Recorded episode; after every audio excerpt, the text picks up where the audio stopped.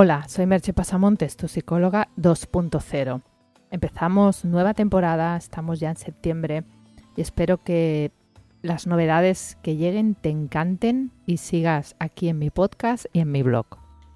Ya sabes que en mi blog, si te suscribes, recibirás varios regalos y todas las actualizaciones que realice y puedes encontrar también acceso a mis servicios profesionales de coaching y terapia online y a mis cursos online.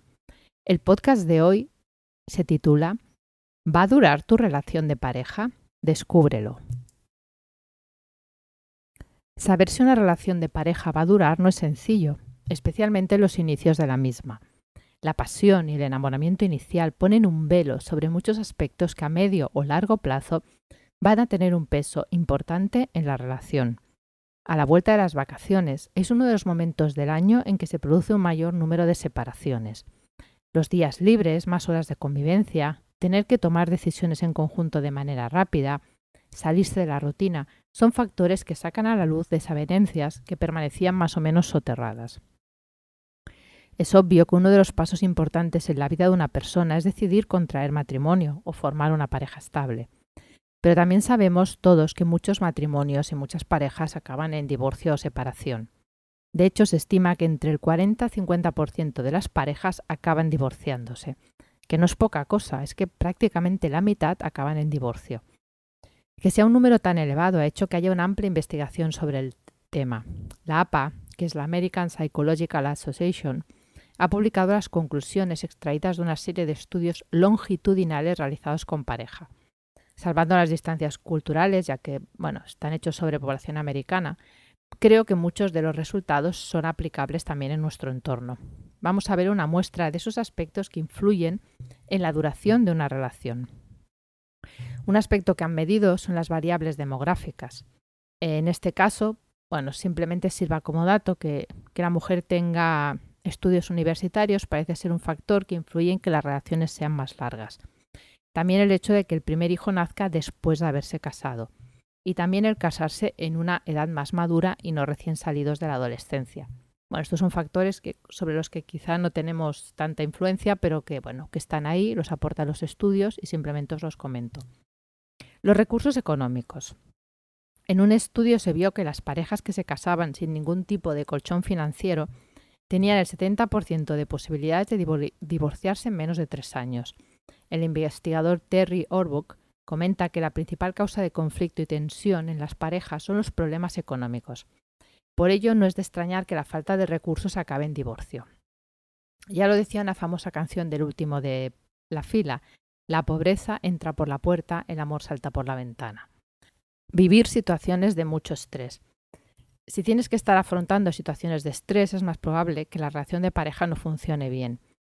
Esto está un poco en relación también con, el punto anterior de los problemas económicos que generan estrés y ese estrés hace que la energía no esté destinada a, que la pareja vaya bien, sino a solucionar el problema económico.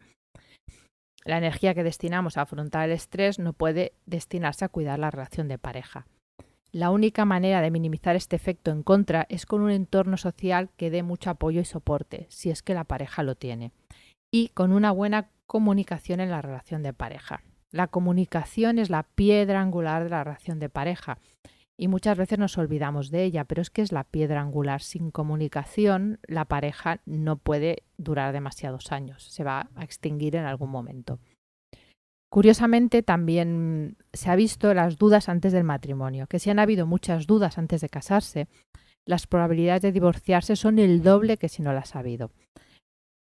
Es casi, bueno, es que medio obvio, ¿no? O sea, si has tenido muchas dudas y te quieres casar con alguien es que no lo tienes claro. Pero, bueno, es un dato que en los estudios ha constatado y que yo lo reseño. También está la satisfacción inicial.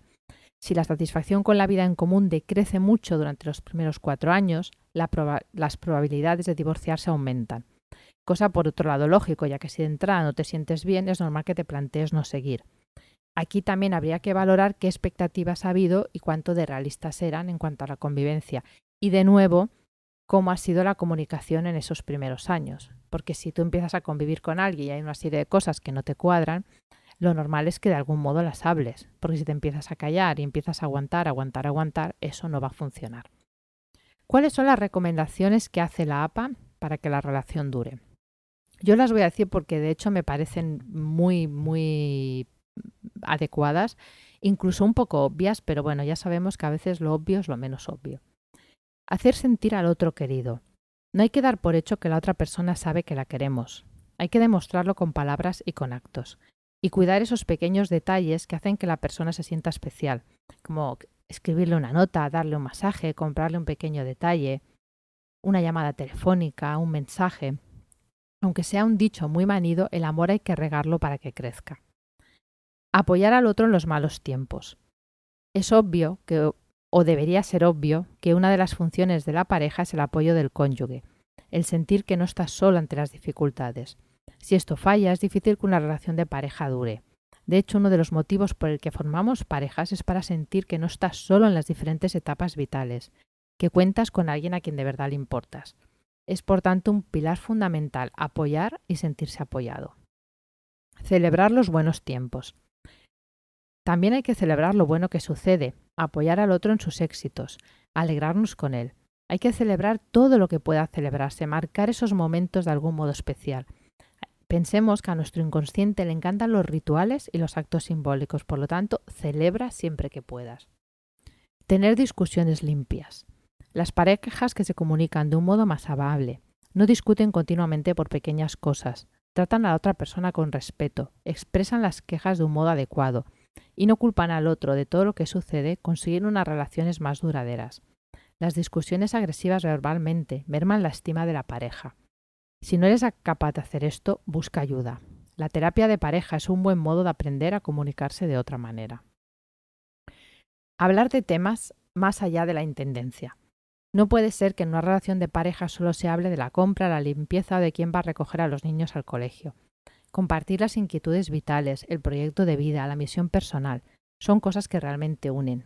Hay que dedicar tiempo a conversar, a interesarse el uno por el otro. Evitar el aburrimiento.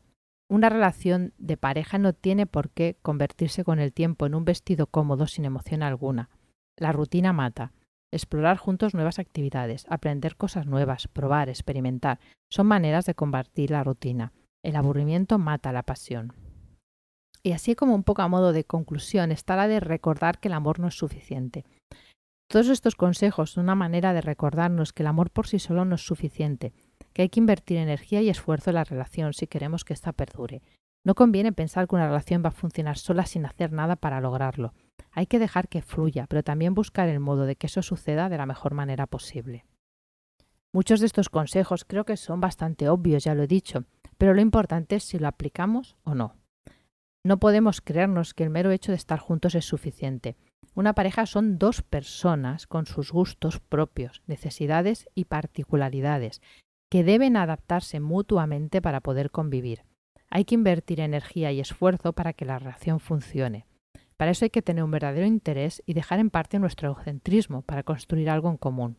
Y en los malos momentos, tratar de recordar más lo, más lo que nos une que lo que nos separa. Y si quieres salvar tu relación y no sabes cómo hacerlo, ve a terapia de pareja. Yo he llevado casos de éxito, sea porque han continuado juntos, o porque han visto que eso ya no tenía sentido y se han podido separar de una manera amistosa. Cuanto antes lo haga, en cuanto surgen los problemas, más probabilidades tienes de salvar la relación. Porque si los problemas se van enquistando y la comunicación se entorpece, cada vez es más difícil llegar a un consenso y cada vez más son los reproches acumulados. Te dejo con dos preguntas. ¿Cuántos de estos consejos aplicas en tu relación? ¿Te gustaría llevar tu relación a otro nivel?